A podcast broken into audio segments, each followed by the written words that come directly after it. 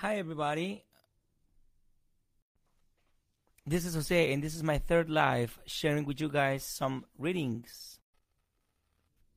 I just started this video in English for all of those who are just watching this live. Um, I will start sharing this reading uh, in Spanish this time. I I will be sharing just readings in Spanish, so just so you know. Em, estaré compartiendo con ustedes el tercer live del año. Y tengo acá un folleto muy pequeño que me regalaron en un evento del Mises Institute. Eh, eso fue el febrero del año pasado, febrero, marzo del año pasado. Fue fantástico la experiencia. Yo quise hacer como un live para compartirles cosas y tal, pero iré relatando y bueno, compartiéndole info por esta vía, ya que lo he encontrado como que práctica. Y bueno, hoy estaremos hablando sobre la Escuela Austríaca de Economía. Esto está muy interesante. Yo le tengo aprecio a estos folleticos pequeños en general, porque hay mucha creatividad y mucha ingenio en resumir este exige bastante eh, tanto resumir como desarrollar una idea eh, y desarrollarla bien, ¿no? No hablar de más. Eh, quizás es, un poquito, más exigente, pero en la, la simplicidad está en la genialidad, o la genialidad está en la simplicidad. Creo que es el orden correcto. Bueno, entonces, este folleto está en inglés y voy a, voy a leer los highlights, las cosas que están resaltadas sobre la Escuela Austríaca de Economía, porque es un tema que no he tratado de eh, a fondo. De hecho, bueno, yo lo encuentro muy inspirador. O sea, todas, bueno, a decir que todas las cosas que, que trato de, de, compartir vienen en el marco de la Escuela Austríaca de Economía, o al menos eso trato, eh, ya que ya veremos por qué. Bueno, esto es escrito por Lew Rockwell. Lew Rockwell, un ex, extraordinario escritor estadounidense, tuve eh, el, placer, el honor, la alegría, dicha de conocer a su hermana. Em, eh, y ella me dijo, eh, it's fun to fight.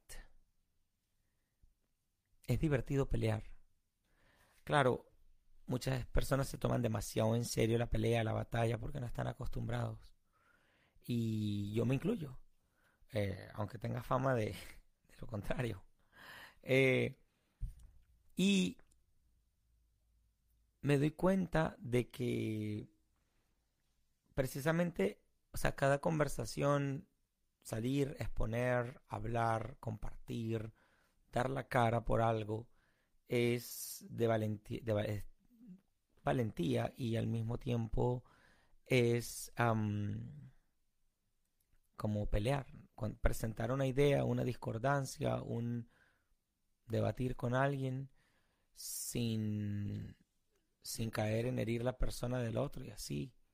Eh, si estuviéramos más acostumbrados, fuese mucho mejor. Eh, fuese más divertido para nosotros la pelea y no nos tomáramos tan a pecho cosas que no, no valen la pena. Eh, ok, entonces dice, Why Austrian Economic Matters? ¿Por qué, ¿Por qué importa la escuela austríaca de economía? Dice, The Austrian School, la escuela austríaca. Dice muchas cosas, ¿eh? pero voy a eh, conversar, va a compartir lo más resaltado en este folleto chiquitito tan interesante. Austrians view economics as a tool for understanding how people both cooperate and compete in the process of meeting needs. O sea, dice que los austríacos ven la economía como una herramienta para entender, comprender cómo las personas tanto cooperan como compiten en el proceso de cubrir sus necesidades. Es casi inevitable competir y cooperar. muchas veces la gente coopera muchísimo sin darse cuenta que está en un proceso de cooperación y le da miedo competir. Y quizá eso puede ser una traba para la economía en nuestros países que no quieran competir. Y vemos que donde hay mayor competencia, competencia a través del talento, a través de, de productos más económicos y de mayor calidad, eh, a través de la creatividad, la innovación, tomar riesgos, bla, bla, bla. Eh, dar la cara por, por el negocio, en fin. Una, una competición, una competencia en ese, en ese marco eh, es lo que puede promover un desarrollo de un país contrario a, a evitar la competencia. ¿okay? De hecho, donde no hay competencia, hay monopolios. Y ya sabemos, los que nos hemos librado de estos países que nos han corrido con la violencia y el socialismo y todo esto, eh, entendemos que la competencia eh, es fundamental para tu sostenerte. Bueno, ¿qué más dice acá?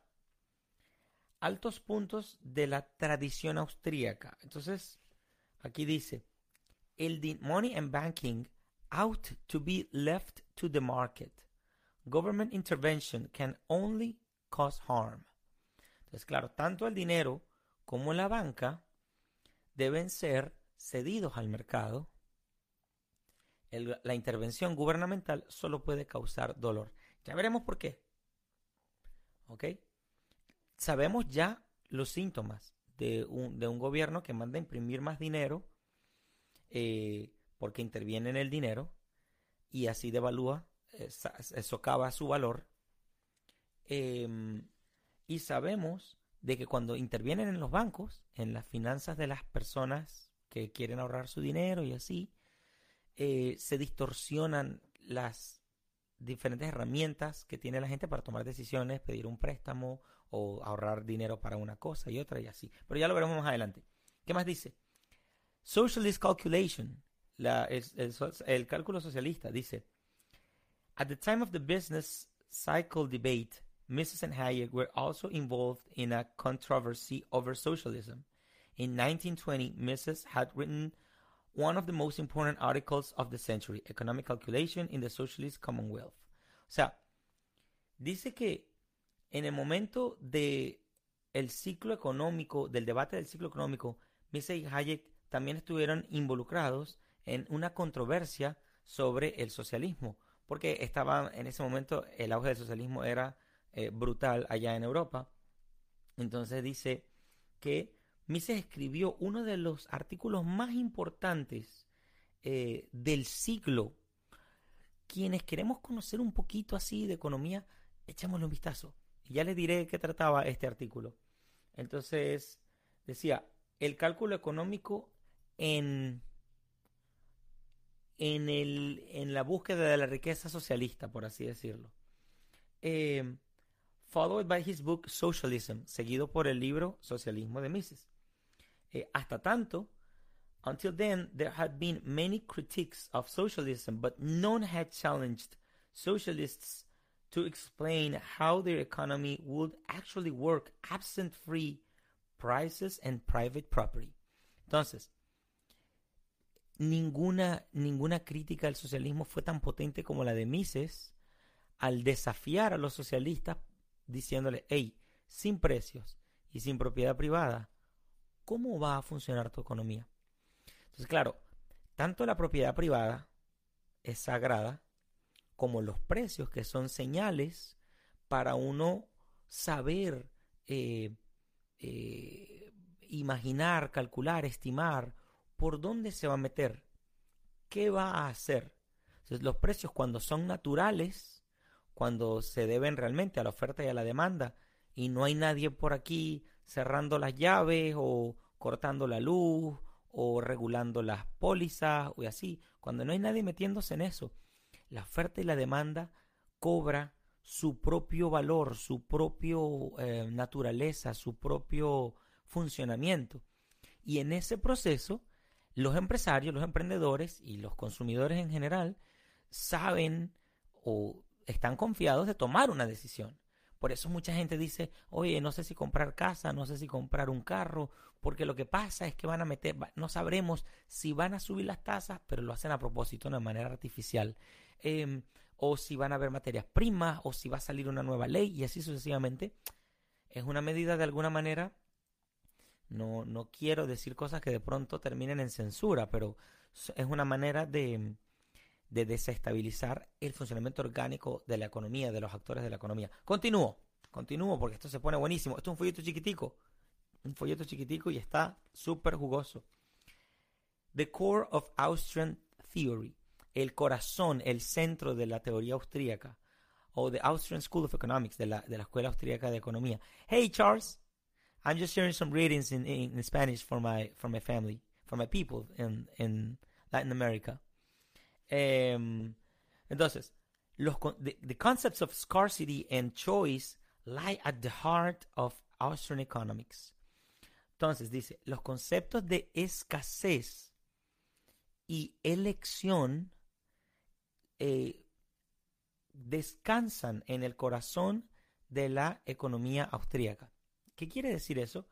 Bueno, que la economía austríaca no se puede entender sin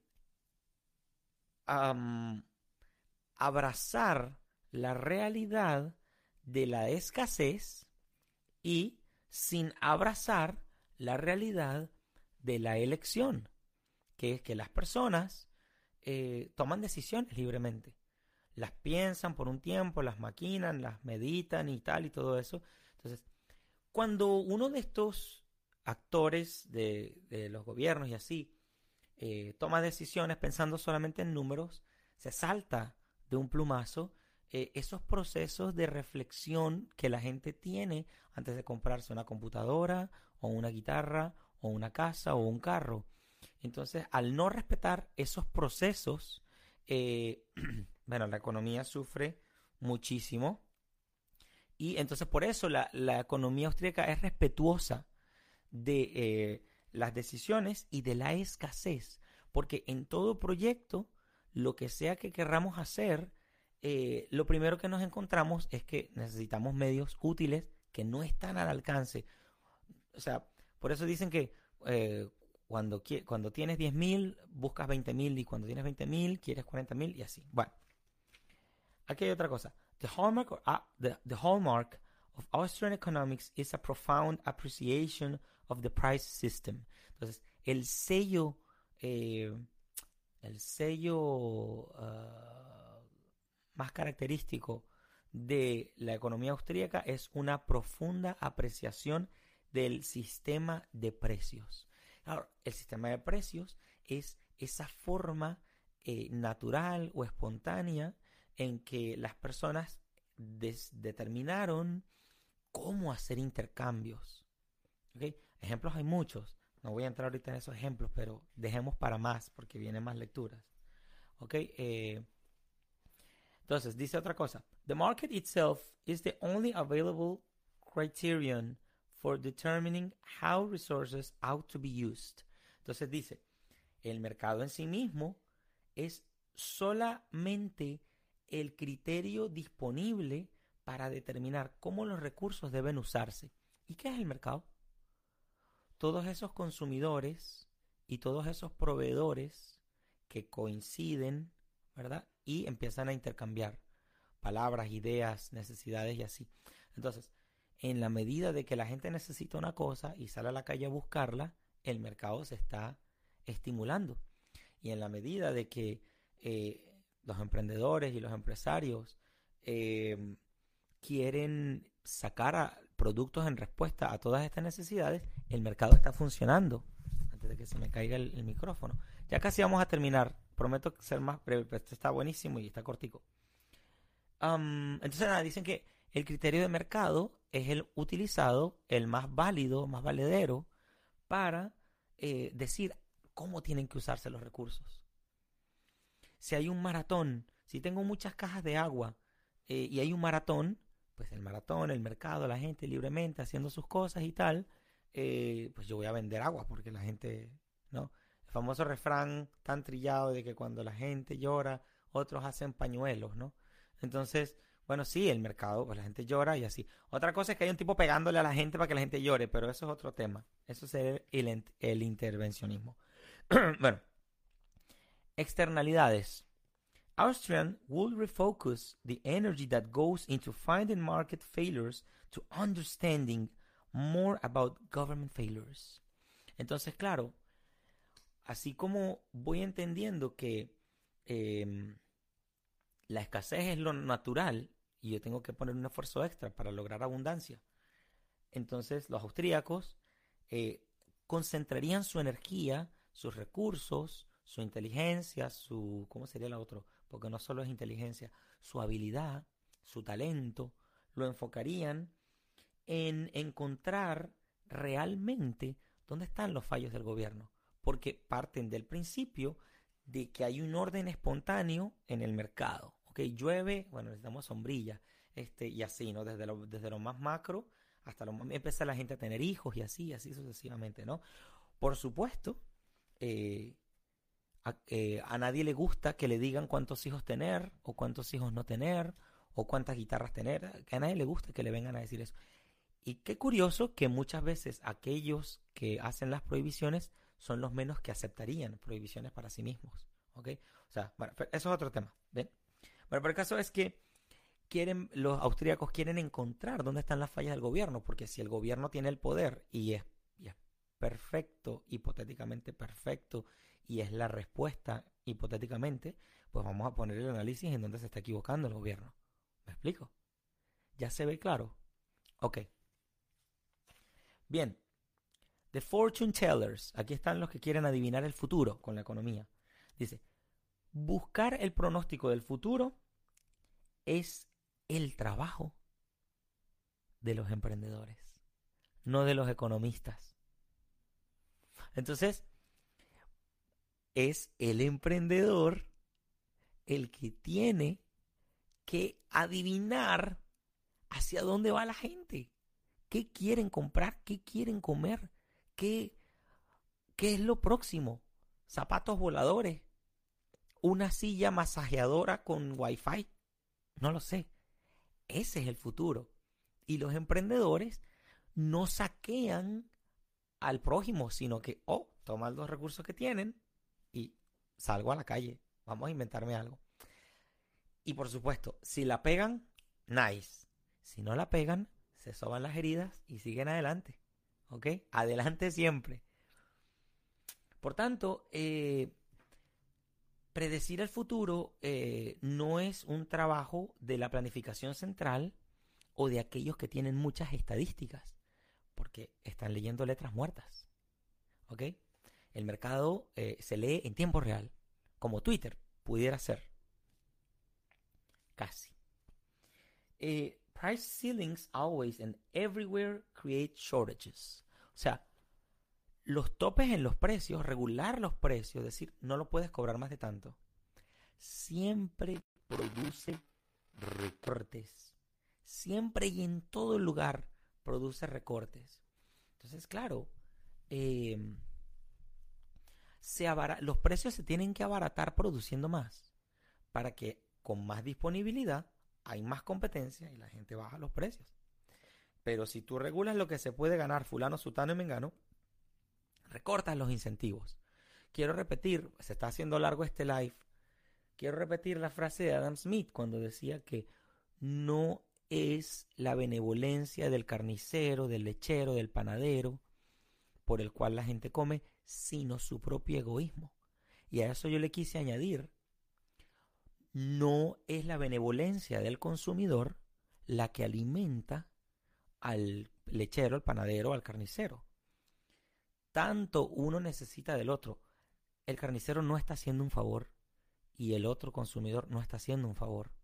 Que por eso a todos nos molesta cuando en un proceso de compra y venta el otro cree que le están haciendo un favor y, hay que rogarle muchísimo. No están haciendo un favor, no necesitamos. a la gente, la gente que le molesta mucho esa idea de necesitarse, pero es la realidad. Bueno. Eh, government numbers. Estos son los números de los gobiernos. Economic statistics are used primarily to plan the, the economy. Entonces, la, las estadísticas están utilizadas para planificar cara hacia la economía. Entonces dice, if Austrians had their way, the government would never collect another economic statistics. Such data is used primarily to plan the economy. Entonces, claro, el emprendedor tiene que hacer su análisis de balance de ganancias y pérdidas y en ese proceso calcula hacia atrás y pronostica hacia adelante. Los gobiernos, en lugar de, de, tener los cálculos estadísticos para, para entender esos procesos de mercado, lo está haciendo para planificar la economía y la, y la economía es un proceso espontáneo, un proceso de necesidades en curso. Este, creo que Hegel el que dice que no hay ningún hombre se baña en el mismo río dos veces. O no será el mismo, la misma agua o no será el mismo hombre. ¿Ok?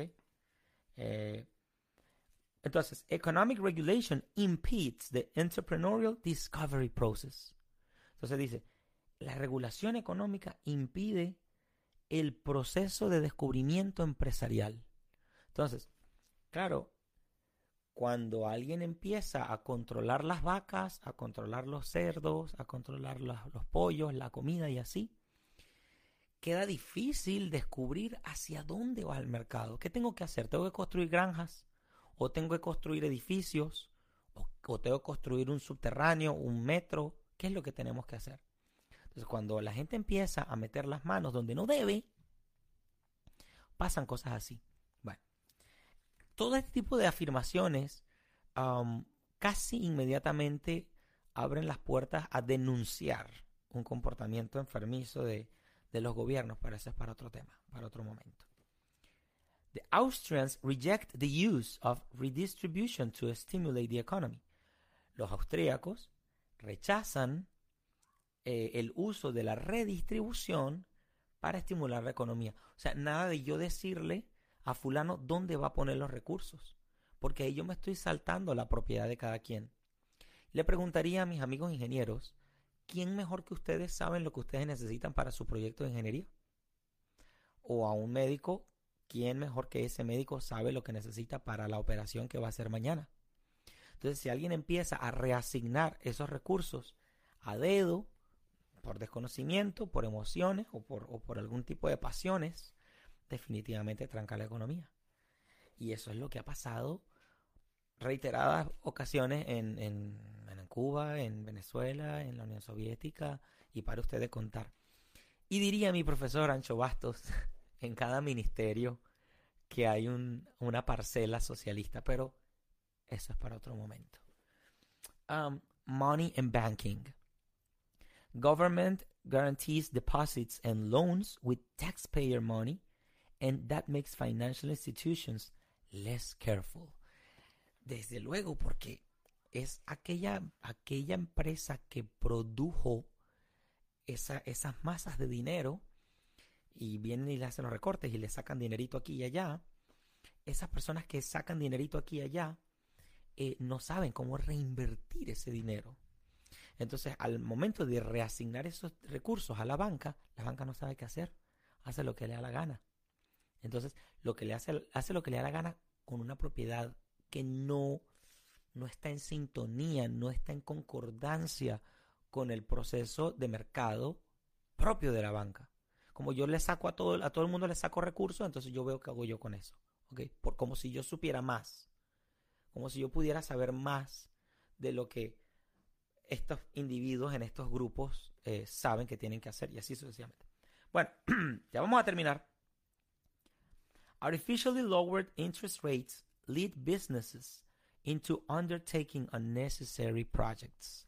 Entonces, eso conlleva a que las tasas, las tasas de interés de los préstamos o de, o de la banca, de, de ahorro, esas tasas cuando la gente, cuando eh, los gobiernos quieren controlar esas tasas, entonces los emprendedores empiezan a asumir unos proyectos que no están en concordancia con lo que necesita la gente. Em, exactamente, sí. Entonces los negocios se meten en asuntos que no necesariamente causan el éxito, no se mantienen naturalmente, sino artificialmente. ¿Ok? Bien. Central banking also creates incentives toward inflationary monetary policies. Entonces, claro, la banca central, cuando se apodera de todos estos recursos y controla cuánto dinero se va para acá y las tasas y cuánto dinero se imprime, crea un incentivo. Pero un incentivo que conduce el mercado a un proceso inflacionario. Eso quiere decir que suben los precios. Pues, en lugar de que la gente empiece, empieza a generarse una escasez por acá y por allá. Hay mucho dinero, todo el mundo, imagínate que todos los que estamos viendo este video nos llega la misma cantidad de dinero. Entonces, los precios van a subir hasta ahí. Y entonces todo se vuelve como una subasta. ¿Quién da más? ¿Ok? Entonces se, desvirtúa el, el sistema de precios. Bueno, se tiende a profundizar mucho esto. Ya casi terminamos. El futuro de la Escuela Austríaca de Economía. The primary purpose of the institute is to ensure that Austrian school is a major force in the economic debate.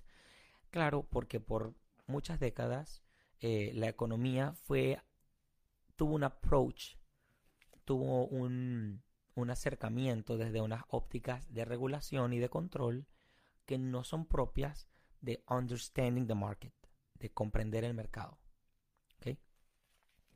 Por eso la Escuela Austríaca de Economía es un punto central para poder mirar en tres dimensiones el alcance y la mm, naturaleza de los procesos de mercado.